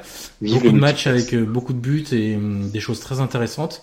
Là, on a vu quand même un Napoli un peu essoufflé, qui avait un, alors sans doute un peu la tête au match de, de l'Inter, qui va être très important, même si Maintenant, ils ont un bon petit matelas, mais disons que là, s'ils les battent euh, en milieu de semaine prochaine. Euh, la, la deuxième place, elle est quasiment assurée euh, de base. Donc c'est évidemment un match important. Ancelotti avait fait un petit peu tourner. Euh, et puis il y a surtout une donnée importante, c'est qu'Insigne et Mertens ne marquent plus. Ça fait quand même six matchs que les deux n'ont pas inscrit un but en Serie A. Donc là, l'homme le, plus en forme offensivement en ce moment, c'est Milik, qui était sur le banc hier. Donc voilà, on les sent un petit peu émoussés, un peu moins juste devant le but. Hier, j'ai vu Insigne, Mertens tenter des choses. Voilà, il y a Mertens qui hein. touche le poteau à un moment donné. Euh, D'ailleurs, je sais même plus si c'est Mertens ou Insigne. Non, je crois que c'est Mertens qui touche le poteau après avoir effacé le gardien. Bon, voilà, c'est des petites choses qui font que euh, ça coince un petit peu actuellement et ça explique aussi pourquoi euh, euh, Naples est un petit peu plus poussif sur certains matchs. Euh, après, euh, Naples, euh, à l'inverse, ne prend plus de. Euh, Puisqu'en championnat, ça fait trois matchs consécutifs. Euh, la Gazzetta titrait, voilà, euh, la défense retrouvée. Bon, il faut aussi préciser que c'était contre Frosinone, Cagliari et Laspal. Hein, donc, euh, on attendra avant de, de tirer des conclusions définitives sur la défense du Napoli et son efficacité euh, quand il y aura des adversaires un petit peu plus huppés euh, à affronter et notamment dès mercredi avec Oui. cette Inter Mais est-ce que, Napoli. est-ce qu'une signée Mertens vous retrouver la voie du but? Parce que je crois que ça faisait, combien tu- on en avait parlé en off tout à l'heure, 6 matchs Alors, tu n'as absolument pas écouté ce que je viens de dire. Je t'ai pas écouté Bah. Puisque je l'ai précisé. Donc, à Ah, mon avis, tu tu devais être en train de, de tweeter avec Don Baldi. Pas du tout. C'était- Ben non, je t'écoutais, mais alors j'étais, alors j'ai un moment d'absence, un moment Voilà, d'égarement. tu as eu un moment d'égarement, euh, Ah, tel je euh, le Lucas Bilia du milieu de terrain.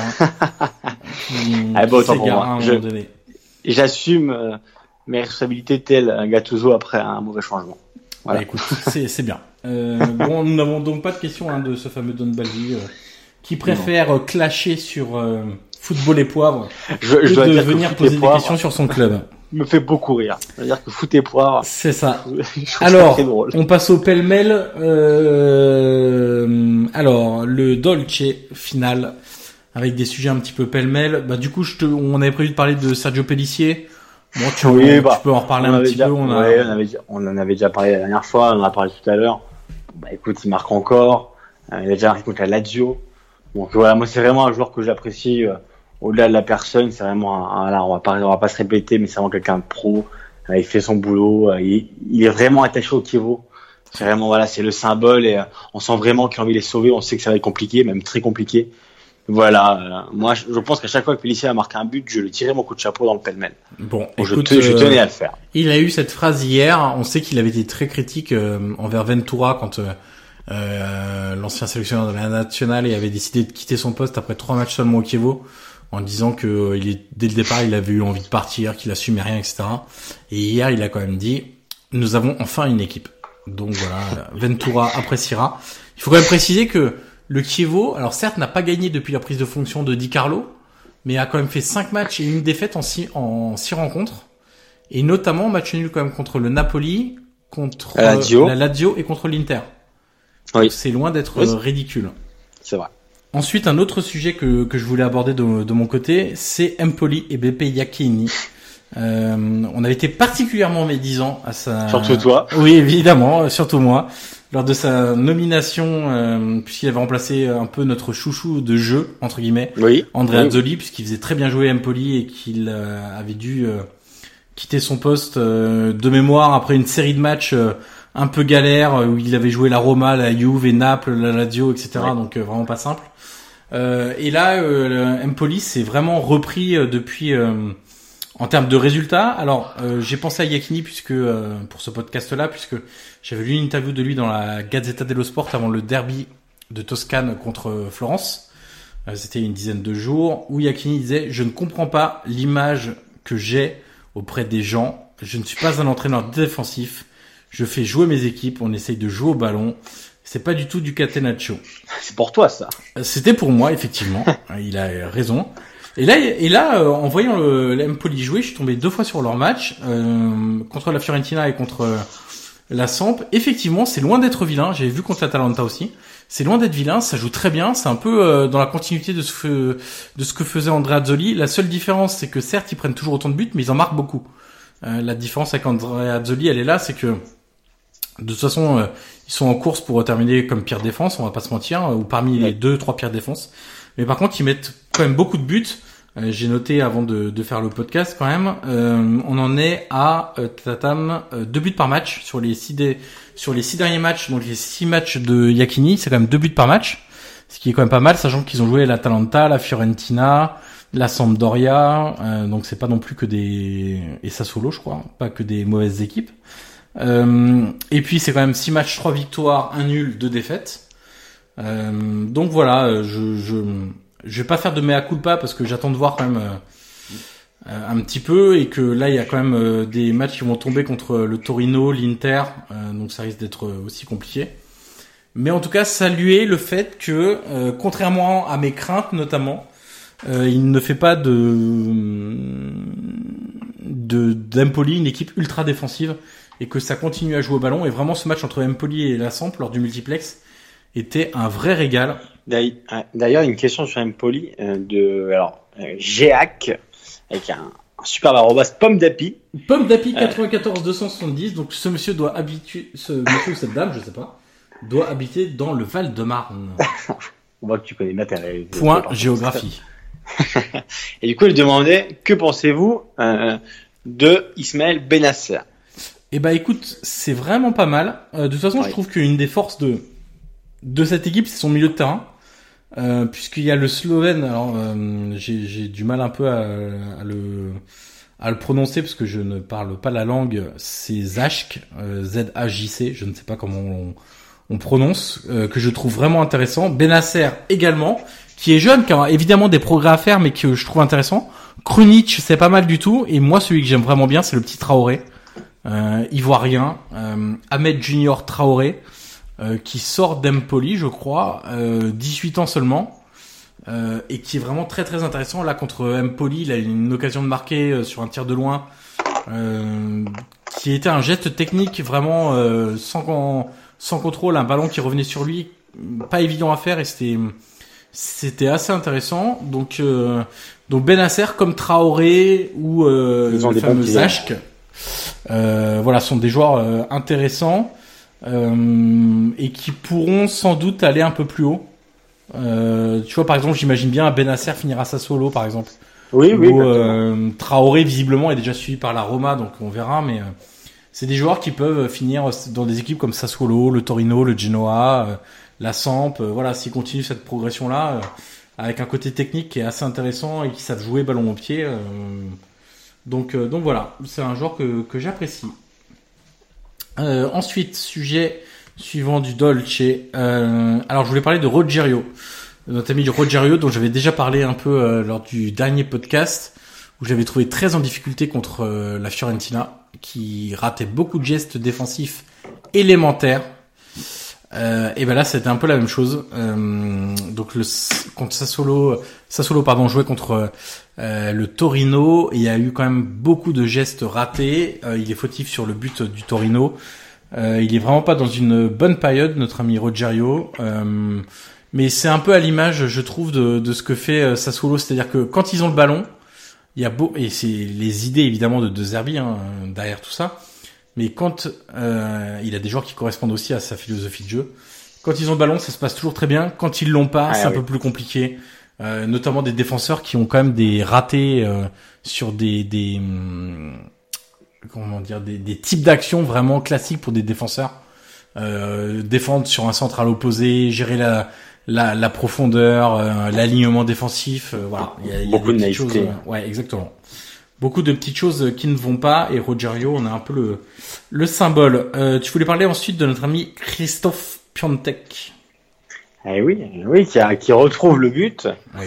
Euh, voilà, on, on sait qu'il y a une période où c'était un peu compliqué, euh, dû aussi au fait que, que le Genoa a changé plusieurs fois d'entraîneur, avec le, le retour de Juric, retour express, on peut dire.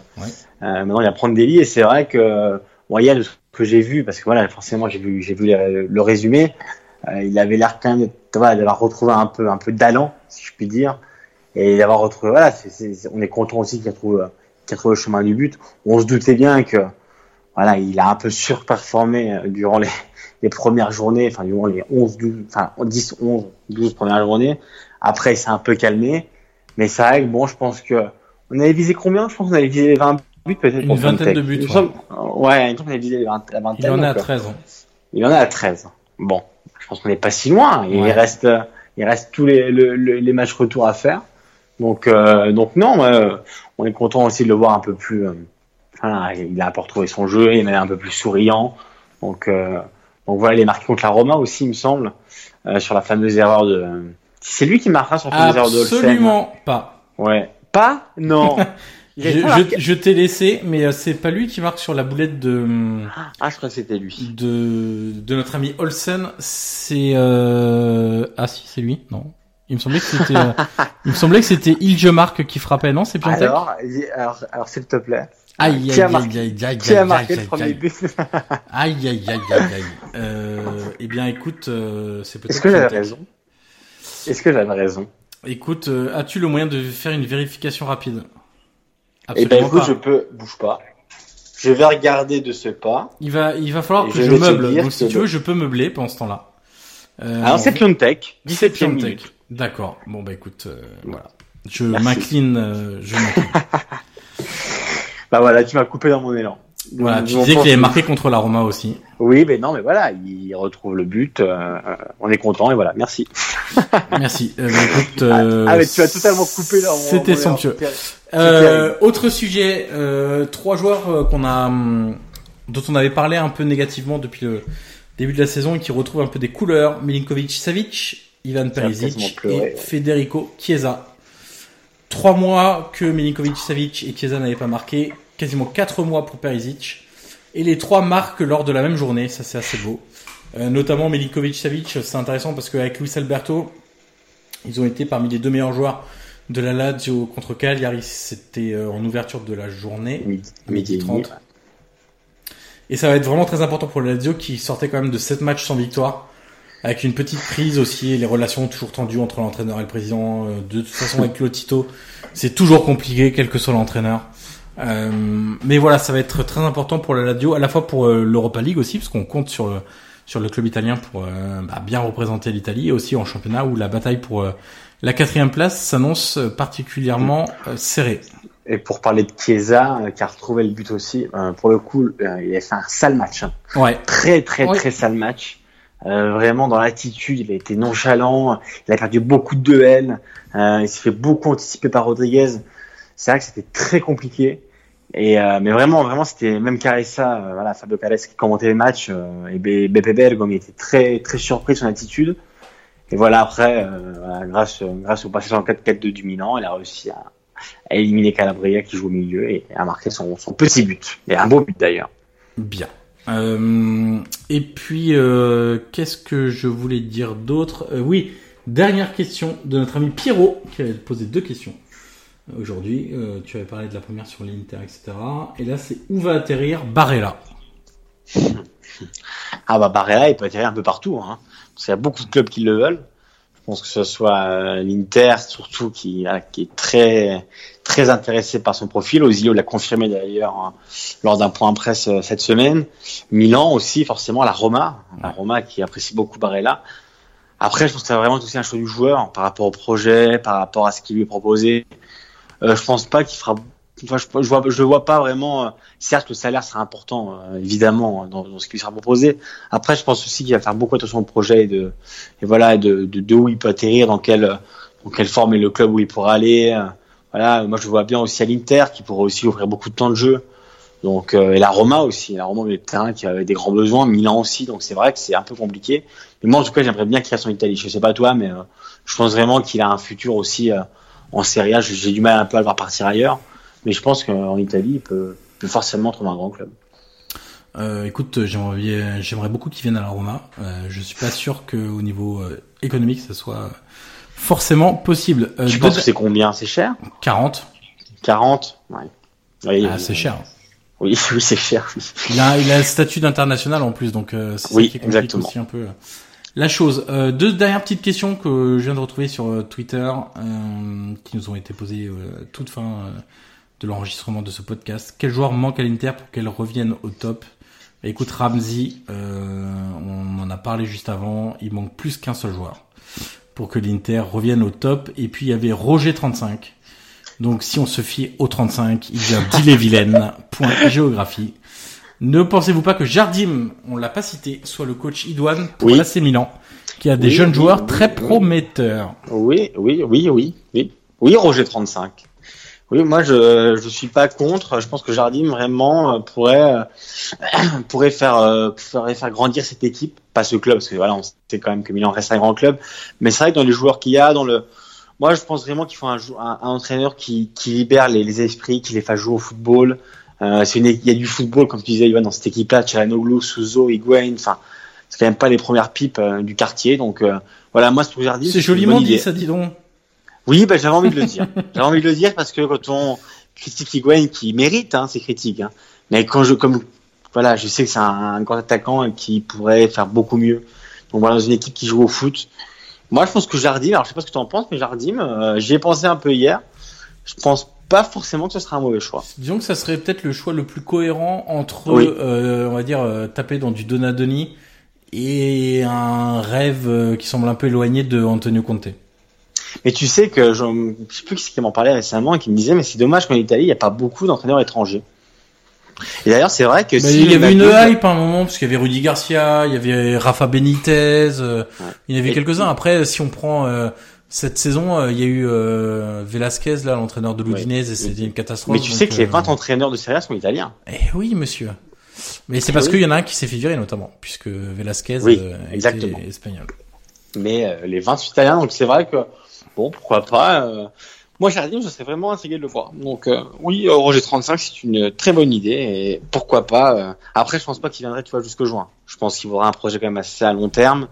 Donc euh, oui, pourquoi pas un club avec, avec plus de stabilité que Monaco, euh, qui peut aller quand même les meilleurs joueurs. Donc oui, moi, je, je, je peux voter Jardim. Non, puis c'est un joueur qui quand même tactiquement aussi a su répondre à pas mal de Exactement. de, de problèmes entre guillemets euh, proposés par d'autres clubs, euh, d'autres entraîneurs de Ligue 1, qui sait s'adapter, qui a essayé plusieurs schémas, etc. Donc euh, oui, c'est un joueur qui, c'est un entraîneur pardon qui peut tout à fait correspondre euh, Oui. à la reconstruction entre guillemets de, de l'AC Milan.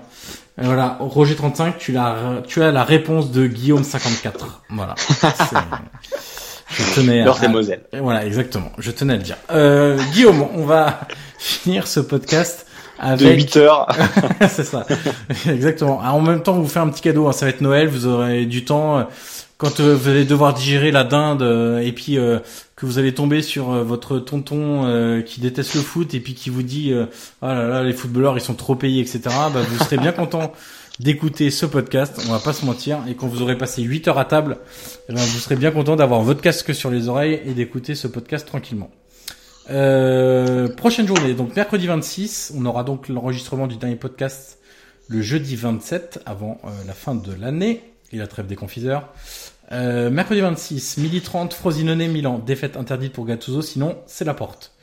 Ensuite, le multiplex Atalanta Juve, très beau match, je pense. Euh, Peut-être un turnover du côté de la Juve avec euh, sans doute du robot pour Ronaldo et quelques cadres. pro- ouais, la première fois. Euh, Bologne-Lazio, Cagliari, Genoa, Fiorentina, Parme et Samp, Chievo, tout ça à 15h. À 18h, Roma, Sassuolo, Spal, Udinese. Roma, Sassuolo, c'est comme pour Gattuso, hein, dit Francesco, pas le droit à l'erreur. Euh, je dis donc 18h, Roma, Sassuolo, Spal, Udinese et Torino, Empoli. Et le choc, Guillaume. 20h30, Inter, Inter, Napoli. Il y a trois matchs à 18 heures. alors. Oui, monsieur. D'accord. Très bien. Je note. Allez, on s'arrête là pour aujourd'hui. Euh, comme d'habitude, n'hésitez pas hein, de nous mettre les petites 5 étoiles sur euh, sur iTunes. Euh, ça permet de faire découvrir le podcast à un maximum de de personnes. Vous pouvez nous suivre sur Twitter, sur Facebook, sur Deezer, sur Spotify et tout le tralala. Et puis dernier podcast donc jeudi 27 et on va vous proposer dans les prochaines euh, heures et minutes selon euh, quand vous allez écouter ce podcast euh, de faire votre équipe type de la demi-saison. Et puis euh, Guillaume en préparera une de son côté, j'en préparerai une de l'autre et on confrontera un peu tous nos avis. Euh, jeudi prochain. Voilà Guillaume, merci à tous, passez une bonne journée, passez un joyeux Noël en espérant que vous ayez été très sages et donc bien gâtés. À bientôt. Salut à tous.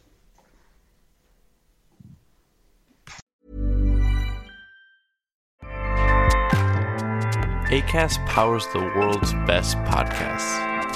Here's a show that we recommend. This is Roundabout Season 2, and we're back to share more stories from the road and the memories made along the way. We're talking rest stops, if we're stopping to get gas. You will be timed.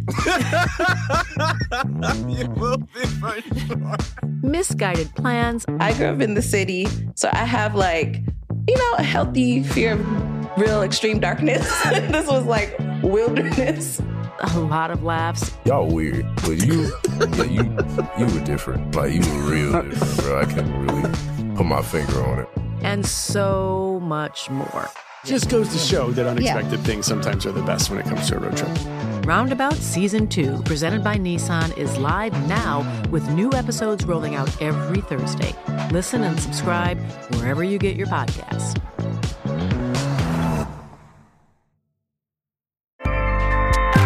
ACAST helps creators launch, grow, and monetize their podcasts everywhere. ACAST.com.